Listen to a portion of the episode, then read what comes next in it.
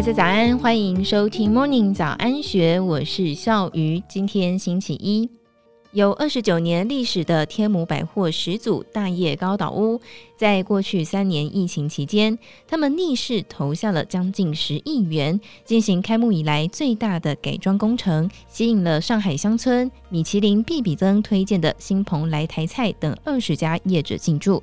享宾集团更是一口气在里面开出了四个品牌，可见其看好的程度。近期，随着五楼全面装修完毕，公司更是喊出了今年要挑战五十五亿元业绩高标，年增率高达百分之二十三。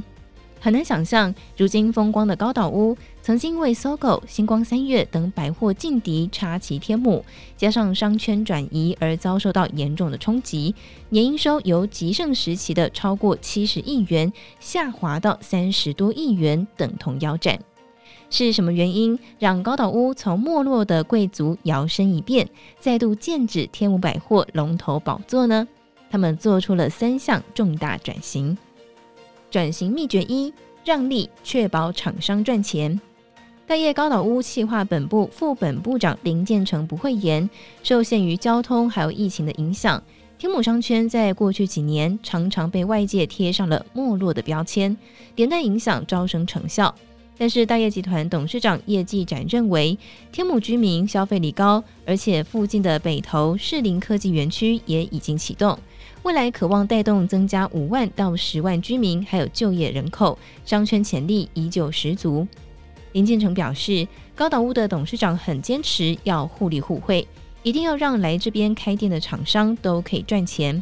例如，台湾百货餐饮柜位大多都是三到五年签一次合约，以维持消费者的新鲜感。但是合约期短，容易导致厂商的装潢成本难以回收。为此，高岛屋一改常态，将合约期延展到三到八年，抽成较市区的百货稍低，减少厂商负担。又例如，高岛屋将原本被百货业视为额外收入的外墙广告、灯箱免费提供给品牌作为行销宣传，甚至还自掏腰包编制宣传刊物。此举果然带动进驻厂商的业绩成长。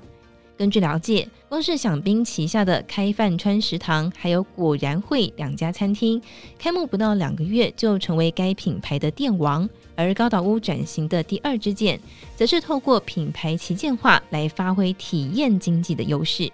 转型秘诀二：放宽平效，改工体验。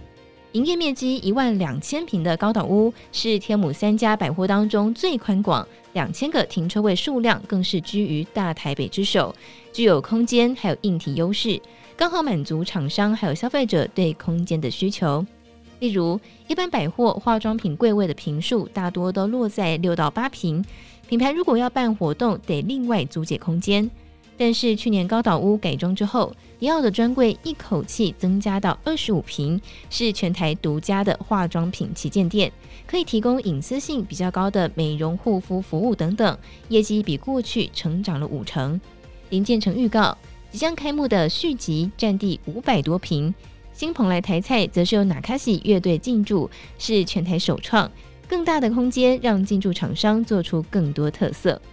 转型秘诀三。超市早开，深耕社区。最关键的第三大优势是他们耕耘天母长达二十九年所建立起的社区连结。